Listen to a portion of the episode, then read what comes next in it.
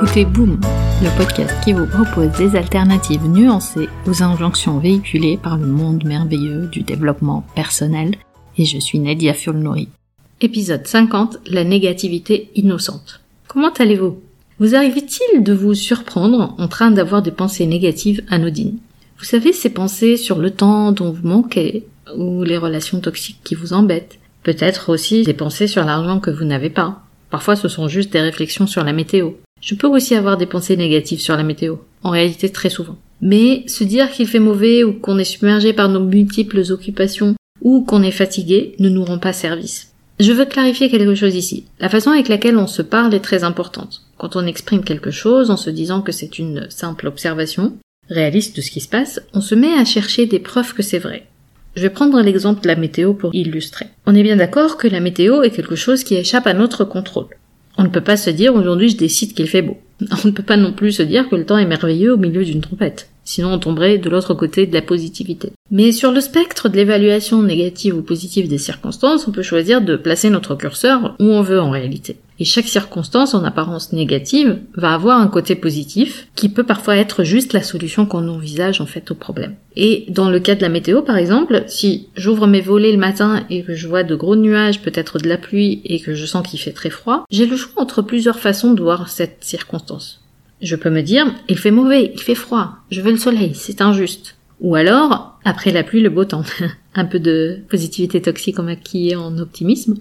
Ou peut-être, vu la météo, je vais choisir les bons vêtements pour bien me protéger. Vous voyez très bien que cette troisième pensée est subtile. Elle ne nie pas la réalité, elle ne se focalise pas sur le côté négatif de la réalité, mais elle se concentre sur la solution qu'on peut apporter à cette réalité. Et c'est un peu ce que dit le proverbe danois. Il n'y a pas de mauvais temps, il y a juste un mauvais choix de vêtements. Quand on ne nie pas la réalité, et quand on choisit d'aller de l'avant en choisissant intentionnellement de se focaliser sur la recherche de solutions, on s'approche plus d'un équilibre sur l'ensemble du spectre négativité-positivité. Parce que, on va pas se mentir, notre condition humaine, nos vécus, notre éducation, notre environnement vont être tant de facteurs qui feront de la négativité une composante de notre existence mais en tant qu'humain, nous avons le choix et le contrôle sur la façon avec laquelle nous interagissons avec la réalité. Des discussions négatives anodines sur les aspects les plus importants de notre vie vont s'infiltrer dans le quotidien, à moins qu'on y prenne conscience. Parce que si on n'en prend pas conscience, ça va saper notre confiance à la longue pour gérer les choses quand elles ne se passent pas comme prévu ou comme on avait envie qu'elles se passent. Ce sur quoi on va concentrer notre mental va croître. Si vous vous concentrez sur ce qui ne fonctionne pas, devinez ce que vous obtenez le plus ben, Plus de choses qui ne fonctionnent pas. Et au contraire, lorsque vous vous concentrez sur ce qui fonctionne, vous obtenez plus de ce qui fonctionne. Et encore une fois, ça ne veut pas dire développer une pensée positive à coup d'affirmation de mantra, en attendant que cette pensée magique vienne résoudre les problèmes. La différence, encore une fois, est très subtile.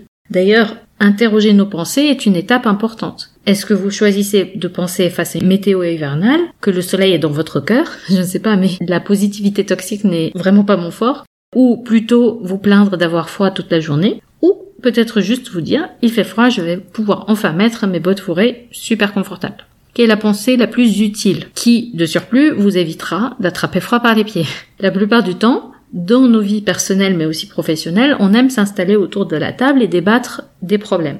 Nous n'avons pas le budget pour tel projet. On ne peut pas livrer ce projet à temps. On pensait être plus avancé à ce stade. Pourquoi je ne me suis pas rendu compte de cette relation toxique il y a 15 ans? Euh, Mes enfants ne m'écoutent jamais.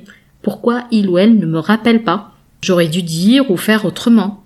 Tous ces énoncés anodins ont un effet sur nous.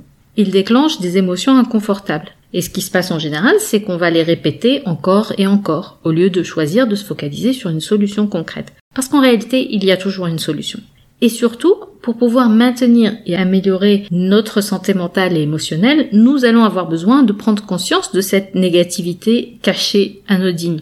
Parce que les pensées négatives incontrôlées, aussi anodines et innocentes soient-elles, vont créer à la longue de la rumination, l'anxiété et un sentiment d'impuissance face aux circonstances. Et à la longue aussi vont engendrer un discours intérieur négatif qui crée de la souffrance, de la culpabilité et de l'auto-jugement. Si vous aimez ce que je partage avec vous dans le podcast, si vous êtes une femme dans la trentaine, en couple avec un ou plusieurs enfants de moins de 3 ans, et si vous avez de l'ambition pour votre carrière mais vous ne savez pas par où commencer pour conjuguer joyeusement toutes ces facettes de votre vie, je peux vous aider. Je peux vous accompagner individuellement pour vous affranchir des dictates et profiter sereinement de votre vie. Réservez votre appel découverte gratuit sur la page nedia.sofrolab.com pour conclure, rappelez-vous que ce n'est pas parce que vous appliquez les bonnes méthodes que le bonheur vous est dû. Vous retrouverez les notes et les liens vers les références citées dans l'épisode sur boom.sofrelab.com. J'ai hâte de vous parler vendredi prochain sur votre application de podcast préférée. En attendant, nous pouvons continuer la discussion. Vous pouvez me retrouver sur mes réseaux sociaux via nedia.sofrelab.com. Ah,